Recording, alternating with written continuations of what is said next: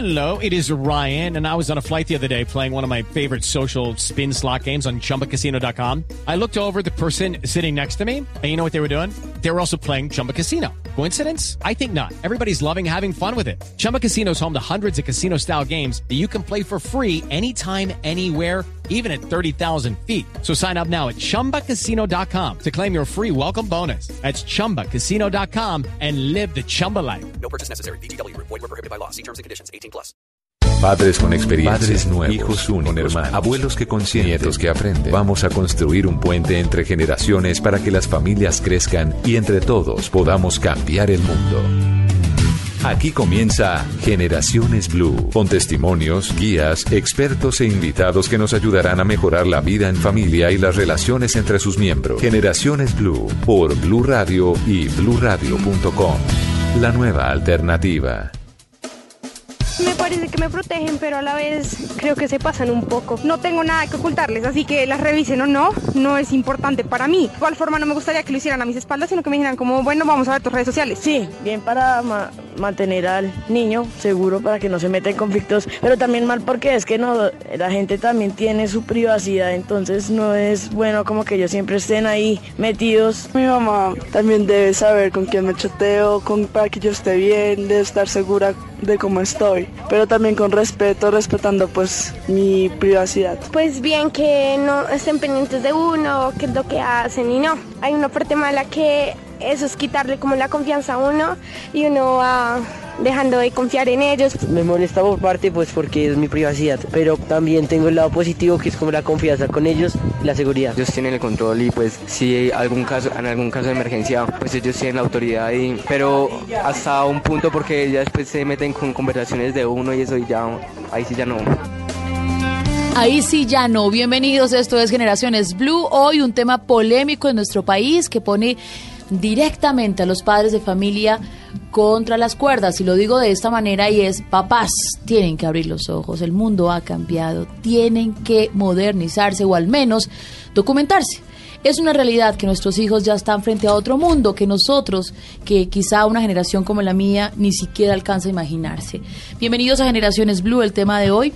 Estamos hablando de mis papás. Me pueden revisar mis redes sociales. Eso, ¿eso qué significa? Y es que ya existe en Colombia una nueva jurisprudencia que ha dictado la Corte Suprema de Justicia. Los padres pueden observar los contenidos de los correos electrónicos y redes sociales de sus hijos, esto sin violar su intimidad con el objetivo de protegerlos. Es una ponencia de la magistrada Patricia Salazar, nació por la sentencia donde fue condenado Edwin Alejandro Martínez con 17 años de cárcel, encontrado culpable de acceso carnal violento a una menor. ¿Cómo fue todo? Los papás descubren a través de correos electrónicos que su hija es manipulada y drogada por un sujeto mayor. Mari Carmen Cervelli, como siempre, conmigo, sentada en esta mesa de conversación, una mamá joven que también está en esta escuela de padres. Mari Carmen, ¿cómo le va? Muy bien, muchísimas gracias, Mabel. A usted su mamá le revisaba, me dijo hace un momento, los cuadernos. Sí, porque no había redes sociales en mi tiempo, entonces me revisaba papelitos, cuadernos, el bolso, el bulto, el ¿Y usted diario. cómo- ¿Recuerda cómo se sentía? Terrible porque me descubría absolutamente todo, es decir, yo no tenía ningún tipo de privacidad ni de intimidad y de repente venía mi mamá y me decía, ¿por qué usted está con este muchachito y por qué usted está haciendo? Me castigaba y yo no entendía por qué y era porque me revisaba y, mis y cosas. como suele suceder, ¿y sirvió para algo?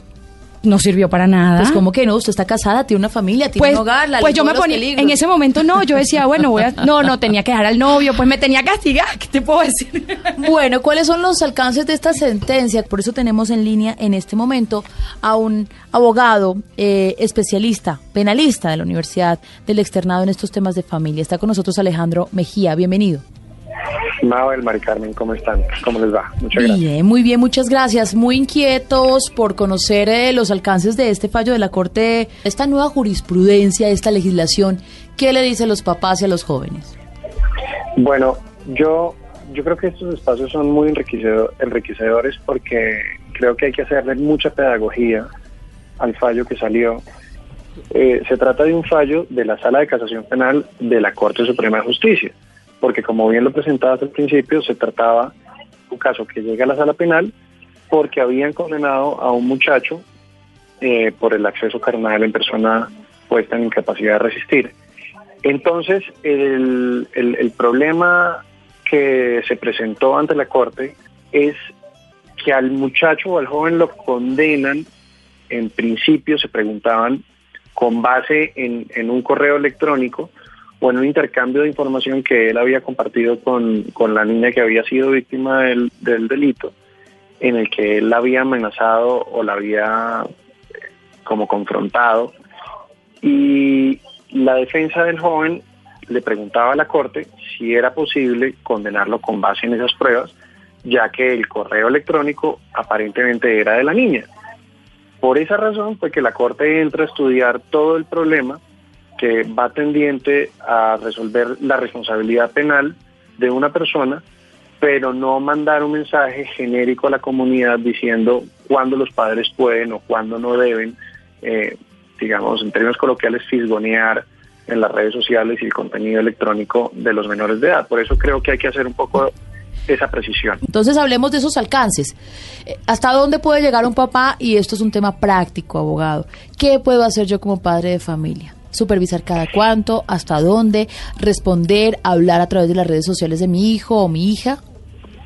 Bueno, lo que está diciendo la Corte es que los padres de familia no necesitan una autorización judicial para ingresar a las redes sociales o al contenido de los correos electrónicos cuando ellos están en ejercicio de su patria potestad, es decir, están asistiendo o están orientando a los menores que están a su cargo. Digamos que los padres tienen el, el deber y la posibilidad de controlar esas comunicaciones sin necesidad de que me dé una autorización de un juez. Hmm, ¿Y dónde está el derecho a la intimidad? Pues esa es exactamente la, la, la confrontación de, de derechos. Eh, digamos que los menores, por, por un montón de convenios internacionales, por convenciones, por la norma constitucional, tienen, eh, tienen que ser protegidos de, de, sus contenidos, con quién se relacionan, con quién interactúan, los padres tienen esa obligación de estar verificando ese tipo de situaciones.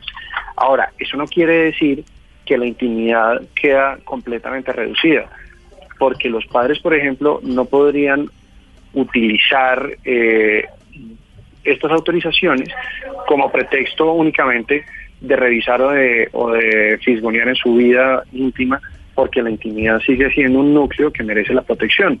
Lo que pasa es que como son personas que tienen una especial situación y pueden estar en estado de vulnerabilidad, se permite que en algunas ocasiones, cuando se necesita orientar o controlar las comunicaciones, pues los padres se les permita ingresar a esas redes sociales, pero ojo, sin autoridad judicial. Eh, doctor Alejandro, eso quiere decir que si yo soy una mamá, reviso la red social de mi hijo o de mi hija, encuentro algo sospechoso, yo puedo hacer una denuncia, puedo llevar a la cárcel a esa persona que está incurriendo en algo sospechoso, si de verdad se comprueba pues que está pasando algo allí extraño. Me parece muy importante la pregunta. Ese es exactamente el mensaje que quiere dejar la Corte, la Corte Suprema de Justicia. No es que ustedes en cualquier momento como padres de familia puedan entrar a revisar, sino que en el momento en que revisen sus contenidos electrónicos como correos electrónicos, redes sociales, mensajes en Facebook o en WhatsApp, etcétera, y descubran que sus hijos pueden estar en riesgo o que han sido puestos en peligro o que han sido vulnerados, el hecho de que ustedes hayan ingresado a sus redes sociales no anularía, digamos, la prueba o la validez probatoria de ese hallazgo. Y eso es lo que es importante, digamos, de, de, hacer pedagogía.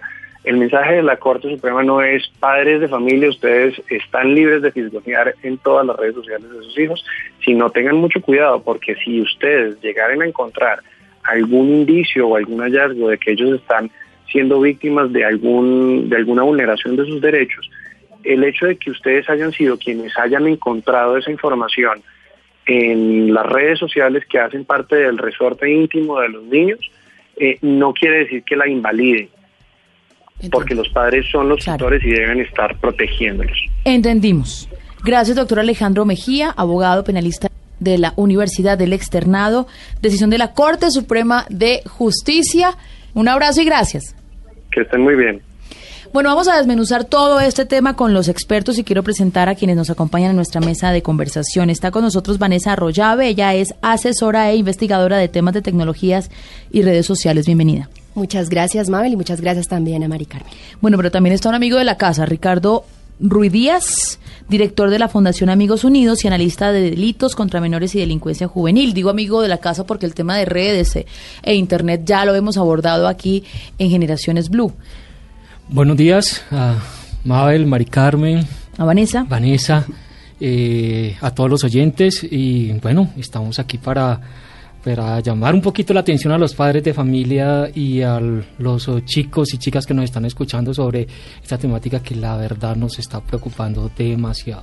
Y lo más importante es ustedes, papás que están en la casa, que entiendan que el mundo ha cambiado y que tienen que estar informados. Tengo que hacer la primera pausa. Al regresar estaremos con todo este tema que hoy está en Generaciones Blue. Mis papás me pueden revisar mis redes sociales. ¿Eso qué implica? Volvemos.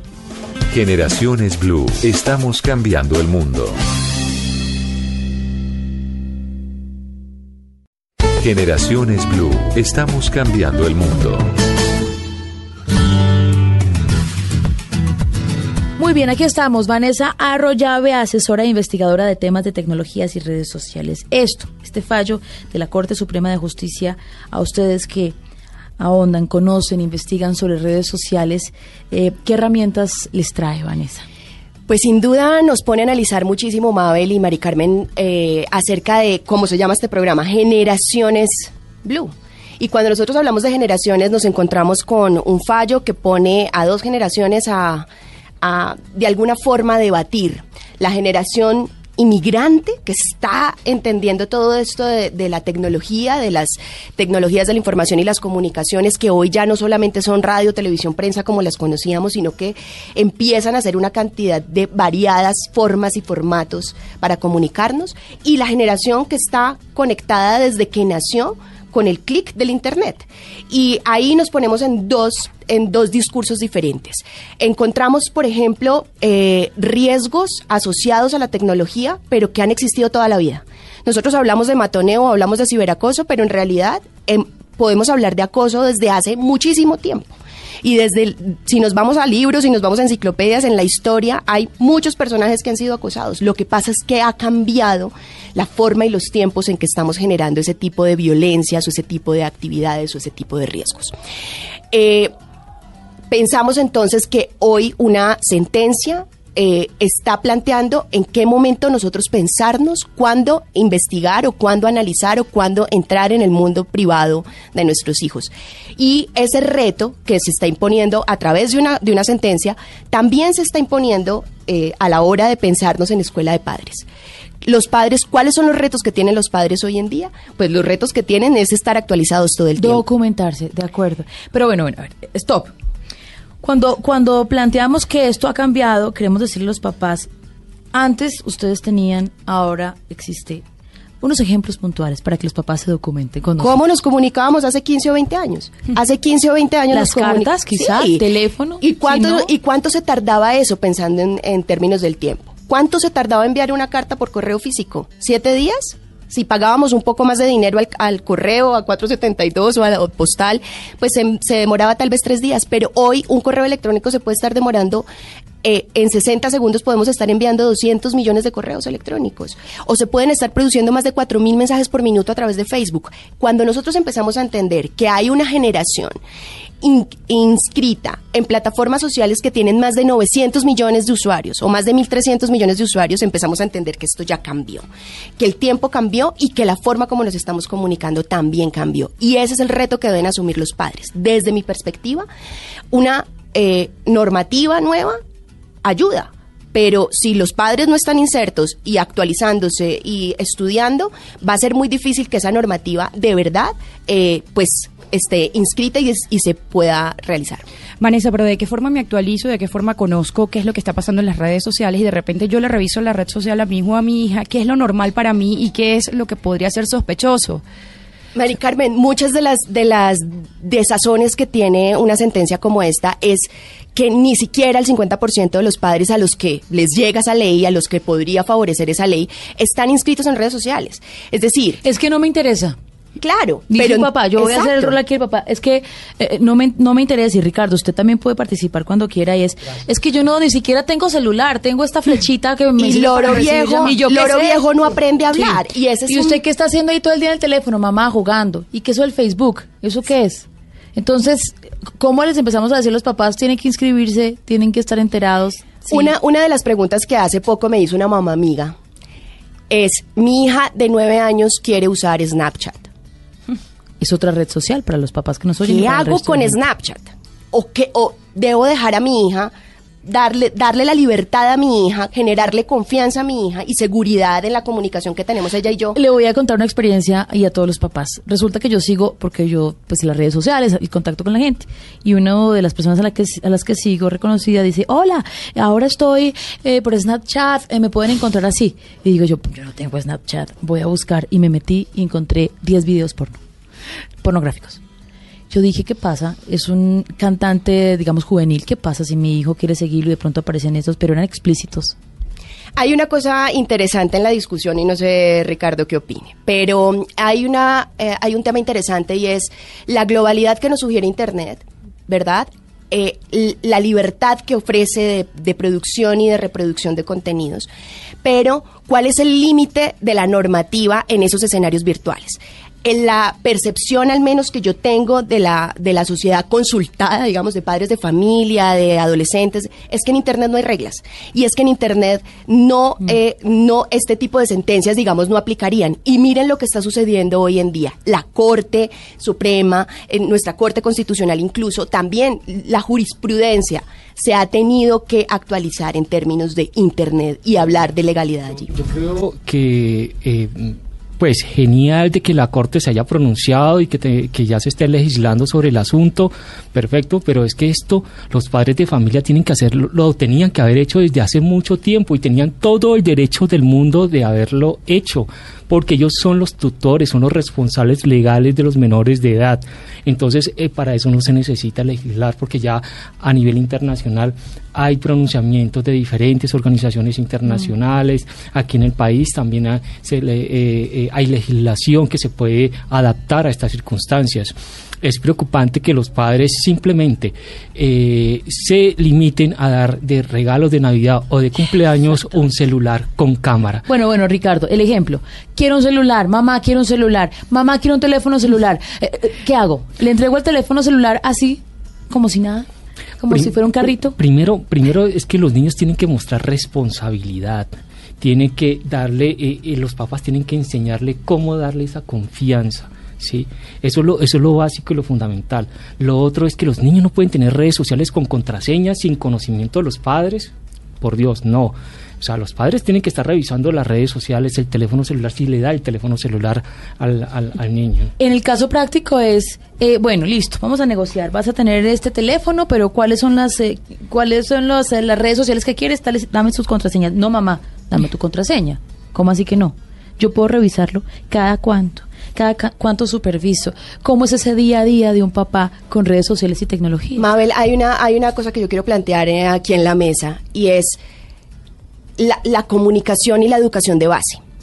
Eh, no necesariamente educar para que usen Internet, no necesariamente educar para que usen redes sociales de manera responsable, sino para que actúen de manera responsable en- frente a la vida y frente a cualquier escenario y plataforma.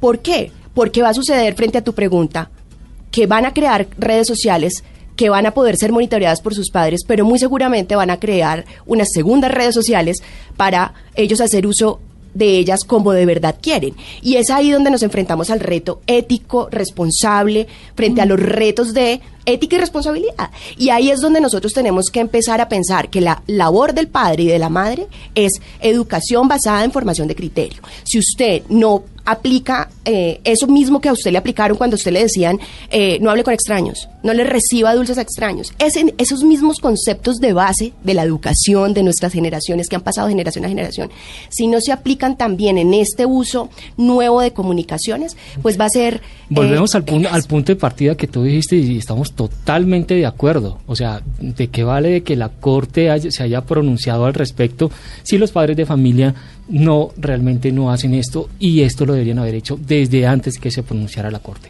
Totalmente. Los padres tienen que primero establecer un, un- Mm. un mecanismo de diálogo con sus hijos, de confianza con sus hijos. eh, y también viene, viene acá la, la- la parte de, de- de como que premio y castigo, ¿no? Si, eh, si realmente eh, tú eh, eh, te ganas mi confianza, me cuentas, hablamos, pues yo con mucho gusto te dejo tener tus redes sociales, pero permíteme también saber con quién estás hablando, eh, con quién estás interactuando, qué contenido estás subiendo y informarle los riesgos que hay. Mira, si tú subes una foto de esta o esta forma, si te, te tomas una foto en ropa interior, lo que puede pasar es esto y esto, eh, así, Así así, es. sencillo claro. y claro. Mari Carmen. Sí, yo, yo como madre me preocupo porque siento que va creciendo, van creciendo los riesgos en las redes sociales y lo único que resaltamos es eso, los riesgos de las redes sociales. ¿Realmente es así? ¿Realmente es tan peligrosa la red social? ¿Es Facebook? ¿Es, es Twitter? Me responden al volver. Esto es Generaciones Blue de Blue Radio. Generaciones Blue. Estamos cambiando el mundo.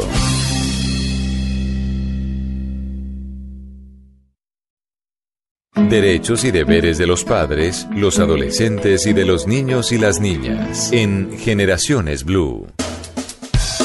Yo tengo 17 años, estudié en un colegio privado acá en la ciudad de Santa Marta y como desde hace dos o tres años comencé a recibir acoso en mis redes sociales. Compañeros de clase que tomaban fotografías mías, eso cogieron una foto de mi perfil, pues la, la de tal forma que pareciera que estuviese vestido de mujer. Y la otra que también me hicieron fue que me pusieron en una posición una foto de la guitarra de tal forma que yo parecía como haciéndole sexo al rector pues porque yo tenía mucho era no era como súper amigo del rector pero sí trataba con él. Me comenzaron a escribir otros me, escribían desde cuentas de Facebook falsas que creaban. Me mandaban mensajes sin ni siquiera agregarme. Me veían con la misma ofensa todo el tiempo y ya casi nadie en el colegio quería como andar conmigo, no solamente por eso, sino por otras cosas más que decían. Me fui apartando y también me fui volviendo un poco más, más antisocial. Faltaba clase, formaba propósito y a nivel académico también comencé a, a disminuir mucho, o sea, a bajar mucho las notas. Pues mis papás estaban notando cambios en mí, pero yo nunca les había dicho no vi que fuese necesario, tal vez no creí que pudieran ayudarme en ese aspecto.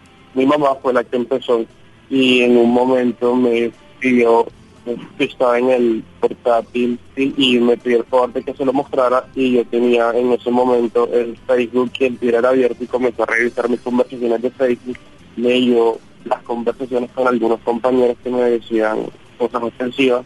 Eh, fue a rectoría, pero el rector hizo prácticamente caso omiso a, a- a esto y de hecho actualmente ella tiene la contraseña de mi Facebook y pues ella accede ahí cuando quiere. El mundo ha cambiado, papás, jóvenes, el mundo ha cambiado también para nosotros. Es un llamado a que también entiendan el rol de los padres de familia en esta sociedad moderna. Este es un testimonio de un joven que fue matoneado a través de las redes sociales, en donde se pasaron algunos límites, en donde sus padres ya tomaron cartas en el asunto. Es, digamos, un caso satisfactorio en la medida en que los padres se dieron cuenta a tiempo. Pero ¿qué pasa, por ejemplo, en el caso de Edwin Alejandro Martínez, un jovencito que fue condenado a 17 años de cárcel porque tenía mantenía una relación con una menor de edad. Los padres de la menor descubrieron esa relación y además eh, básicamente se dieron cuenta que su hijo, que su hija era manipulada y drogada por esta persona mayor de edad. ¿Cómo? a través de los correos electrónicos. ¿Y en qué instancia estamos en este momento? Pues que la Corte Suprema de Justicia ya ha dado una nueva jurisprudencia para decir a los papás que pueden tener acceso a las cuentas y correos electrónicos de sus hijos sin que se viole el derecho a la intimidad. Ese es el tema el día de hoy. En el bloque anterior estábamos hablando de, bueno, pero qué tan peligrosas son, qué hacemos, no los podemos alejar. ¿Son peligrosas? Eh, los alejamos de las redes sociales, satanizamos también la tecnología. Nos acompaña en este momento Viviana Quintero, experta de Red Papás y coordinadora de Te Protejo, que es una red muy interesante, papás, que ustedes pueden conocer y que básicamente les dice, vamos a, vamos a documentarnos y jóvenes vamos a protegernos. Bienvenida. Mil gracias por la invitación. Satanizamos las redes, los quitamos de allí, no teléfono, no internet, nada de eso. Pero para nada. Lo que sucede cuando como papás empezamos a satanizar las redes básicamente es que los niños siempre se van a terminar conectando por otro lado. Es mucho mejor que nosotros sepamos desde dónde están accediendo, sepamos con quiénes están interactuando, porque si no vamos a perder el control por completo. Hay un tema que nosotros decimos y es que cuando los adultos no estamos acompañando y no los estamos formando para que sean buenos ciudadanos digitales, ahí es donde sale el riesgo, no por usar la red social como tal. Si la usan de una manera adecuada, el riesgo se va. Yo quiero saber qué peligros hay. O sea, quiero que me digan qué está pasando en las redes sociales, que debemos estar alertas los papás.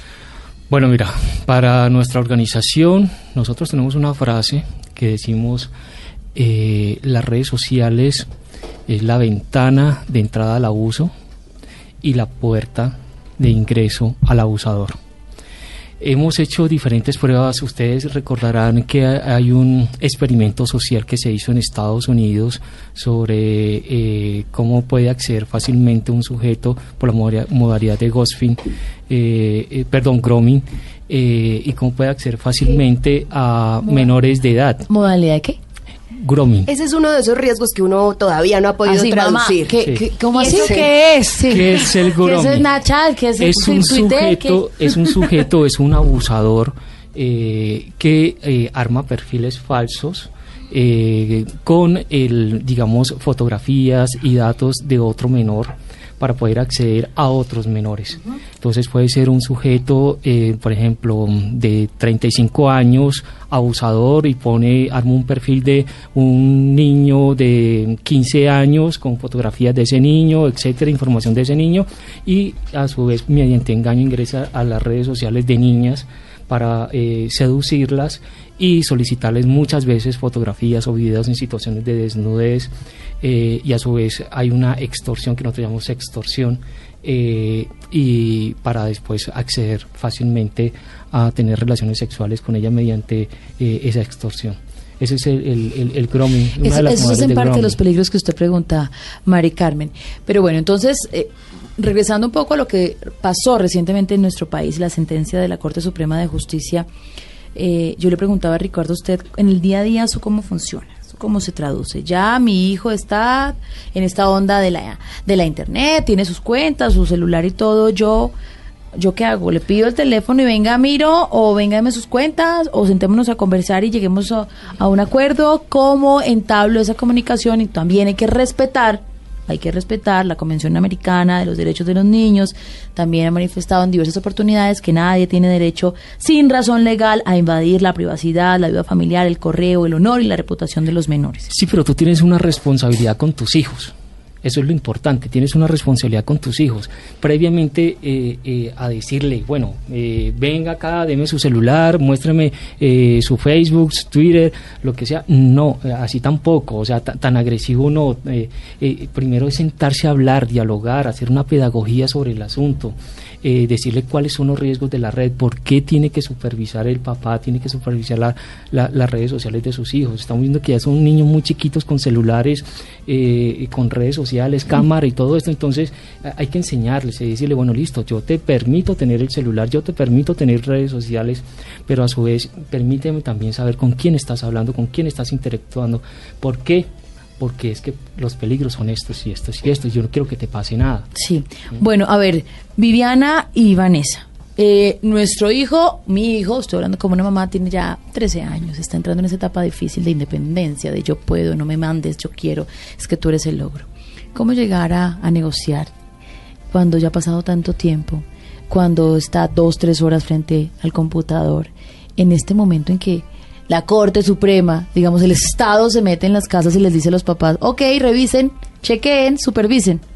Bueno, yo creo que es importante tener en cuenta algo y es que esta sentencia de la Corte es muy clara en decir que ese acceso se permite con fines de protección cuando los niños están en riesgo. O sea, no es como que yo como papá voy a llegar ahorita y ay, voy a meterme a todos los perfiles de mis hijos porque no es eso lo que dice la Corte. Es cuando el niño está en riesgo y con el objeto de recabar información para un proceso judicial o para una investigación que permita garantizar la protección integral de ese niño, niña o adolescente. Entonces, es el primer tema que debemos tener en cuenta. Lo segundo, cuando nosotros, por ejemplo, entregamos entregamos un dispositivo es válido que lo entreguemos con normas. A nosotros nos entregan los dispositivos con unos manuales eh, y nosotros tenemos que cumplir unas normas con el operador, tenemos que firmar un contrato con el operador. Es incluso válido y existen experiencias documentadas de papás que entregan celular con contrato en mano a sus hijos. Y es parte de enseñarles a ser ciudadanos ¿Cómo es eso? digitales. ¿Cómo? A ver, a ver. Contrato en mano, a ver. Contrato en como en el mano. 2003, en diciembre del 2013, una madre de familia re- redactó un contrato, se asesoró por un abogado. Pero y no le dijo a su colombiana, hijo- conozco no, la no es experiencia. colombiana. Ya, ya, lo lo, tenemos que aplicar. Y eh, a su hijo de 13 años le entregó su, su smartphone y le dijo, te lo voy a dar con estas condiciones. Y eso es un poco de la comunicación que estamos hablando, de los tratos que uno puede realizar en, en una buena comunicación. Pero Claro. yo, yo, yo, yo- yo quiero intervenir en algo y me parece estupendo lo que dice, pero eh, no solamente es cuando creamos que nuestro hijo esté en riesgo. Así no esté en riesgo, hay que revisar las redes sociales y hay que hacer la pedagogía antes, obviamente para que el niño no se sienta vulnerado en su intimidad. Hay un tema ahí que es bien importante y es que eh, el control para el uso de redes sociales es igual al control de la vida real. Cuando uno tiene un niño y lo lleva al parque y el niño chiquito tiene uno o dos añitos, no lo suelta de la mano, lo tiene ahí en la mano. Luego cuando es un poquito más grande, tiene cinco años, uno lo deja que corra por el parque y se sienta en la silla. Cuando es adolescente le dice, vas al parque y vuelves a tal hora. Así funciona el control de la vida digital de los Mm, hijos. Hay que ir ejemplo. haciéndolo y de la misma manera que uno les enseña a caminar a pasitos hasta que corren, también hay que acompañarlos con pasitos hasta que ellos puedan correr seguros en Internet. Una pausa, la última pausa, regresamos en instantes para el bloque final, para las recomendaciones. No se asusten, papás. Esto hace parte de ser papás, la responsabilidad de traer una vida a este mundo, mundo moderno que ha cambiado, así de simple. Generaciones Blue. Estamos cambiando el mundo. Generaciones Blue. Estamos cambiando el mundo. Aquí seguimos. Esto es un programa de responsabilidad social de Blue Radio y nos encanta que ustedes estén tan activos en las redes sociales. Los estamos leyendo. Gracias por la participación. Vamos a poner también en nuestras redes los datos de contacto de nuestros invitados a esta mesa de conversación. Y Ricardo, estamos hablando fuera de micrófonos de una experiencia que usted nos quiere compartir. Bueno, bien, eh, este es el caso de una niña de 12 años de un colegio de religiosas eh, que le solicitaba a un compañerito, pero de un, eh, de un grado eh, superior, un joven de 15 años le solicitaba fotografías eh, con ropa inicialmente. Eh, obviamente la niña se sentía atraída hacia él y el, chico pues un poquito la, la, la, la, eh, extorsionaba a nivel emocional diciéndole que si no le daba una fotografía de, de esta u otra forma pues entonces eh, él, él le terminaba entonces la niña comenzó a accederle a tomarle fotografías ya el chico le pedía fotografías en desnudez eh, y ya hasta hubo videos mm, de bastantes comprometedores eso es lo que llamamos eh, generalmente sexting pero el problema del sexting es que pasa a ser también pornografía infantil y este es el riesgo. ¿Qué pasa acá? Que los chicos, porque ignoran la legislación, entonces se meten en situaciones muy complicadas.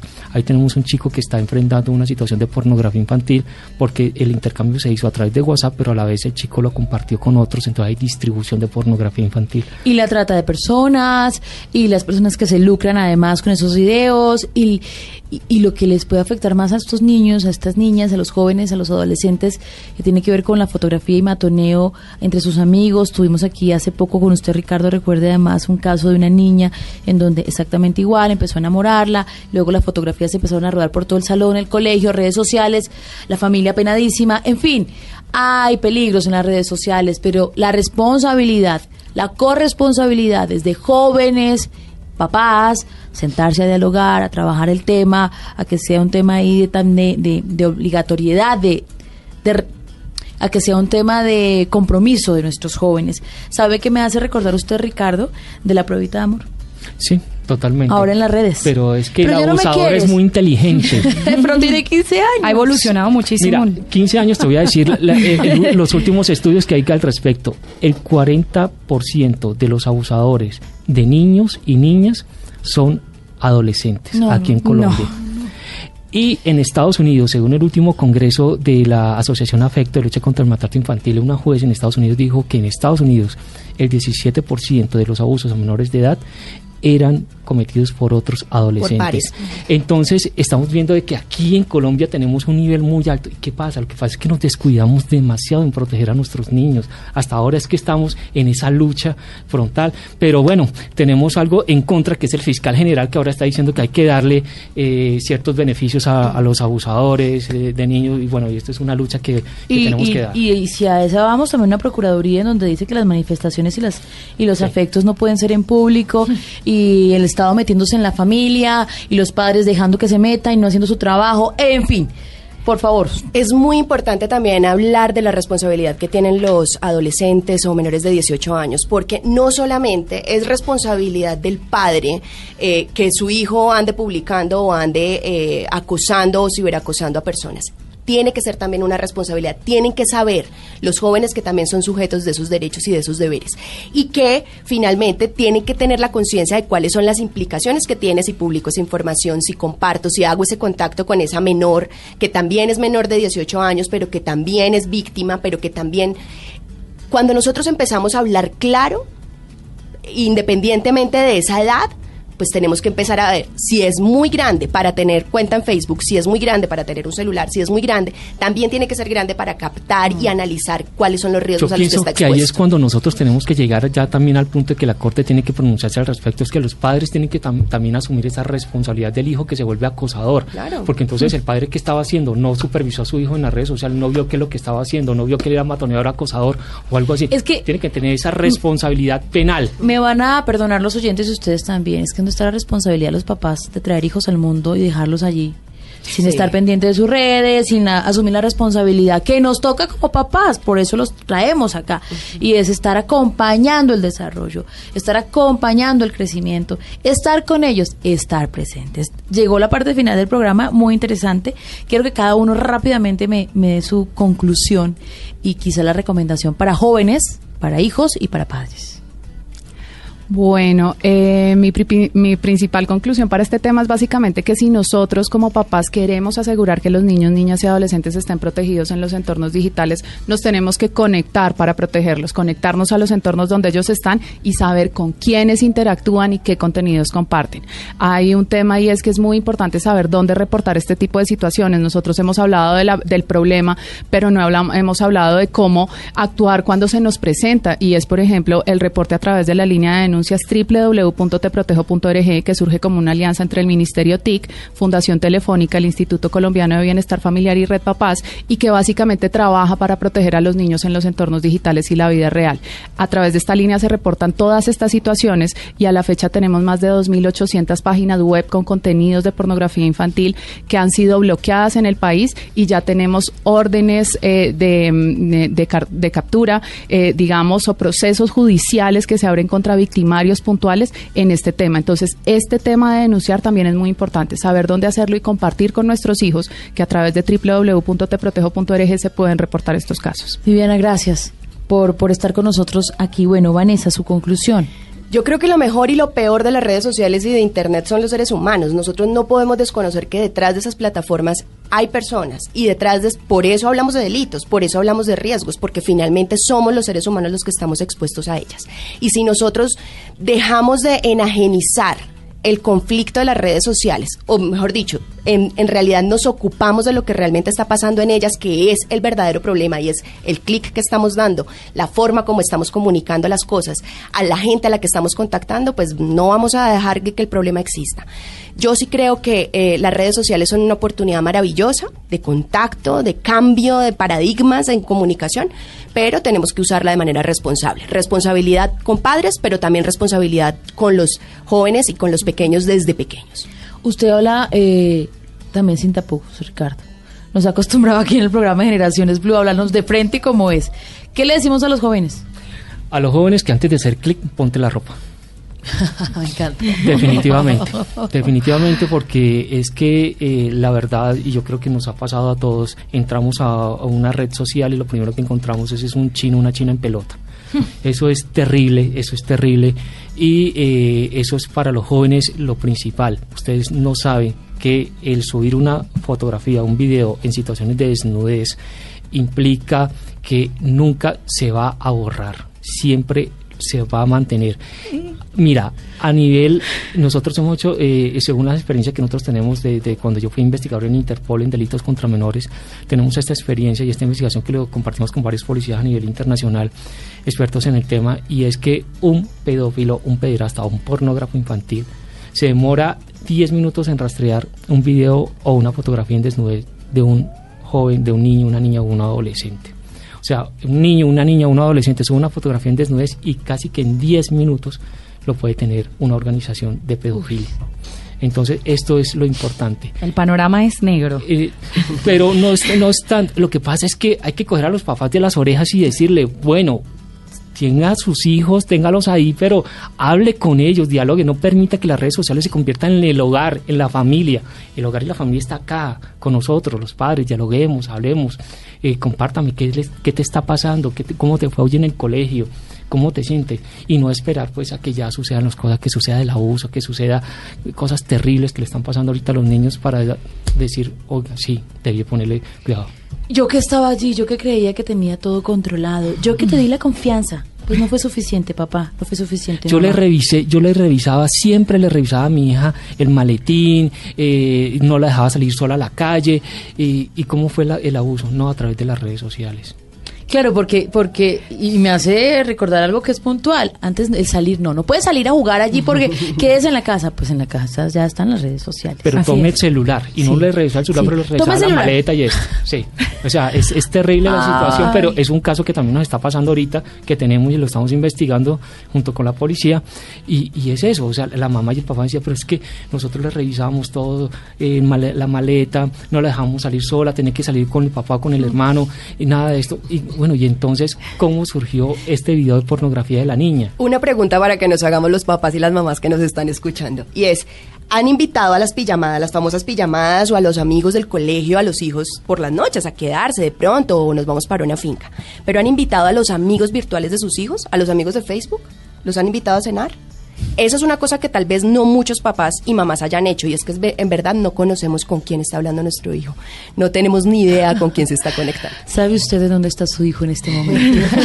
no queremos En el computador. No no Tomando una foto y haciendo clic. Sí, ponte la ropa antes de hacer clic. No queremos asustarlos, queremos mostrarles la dimensión de lo que está pasando en el mundo real. Puedo decirlo yo y me permiten, con todo respeto, los oyentes y la mesa de aquí de conversación, frecuentemente abrimos nuestro noticiero de mediodía con temas o casos de niños que mueren por mezclas de sustancias, que suicidios, eh, parejas que de pronto desaparecen, niños, adolescentes y mueren. Y los papás no tenían idea de que eso estaba sucediendo, de que esto estaba pasando. Es que mi hijo yo no sabía, yo tenía eh, la responsabilidad es del colegio, es la, es la profesora, es nuestra responsabilidad. Bueno, así nos vamos. La Corte Suprema de Justicia ha eh, legislado sobre este tema, pero finalmente quien decide a puerta cerrada en la casa de cada uno de nosotros somos los papás, los jóvenes también, los abuelos, las generaciones. Gracias por estar aquí con nosotros. Ha sido un gusto. Ricardo, vuelva. Sí. No nos asuste tanto. No, no, no. O más bien sabe que cuéntenos, documentenos Sí, para sí estar alertas. Totalmente, por eso es que en el Instituto Colombiano de Estar Familiar me dicen que soy muy trágico, pero lo que pasa es que una cosa es ser trágico y otra cosa es ser realista. Y la No nos oculte la verdad. Mari Carmen, nos vamos. Así es, nos vamos y quiero terminar con un estudio rapidito reciente del Instituto de Familia de la Universidad de La Sabana, en la que se consultaron a 9.500 jóvenes entre 13 y 18 años en Barranquilla, Bogotá, Bucaramanga, Cali y Medellín. Esto mostró que niños y jóvenes acceden a Internet con poca o nula supervisión de los papás.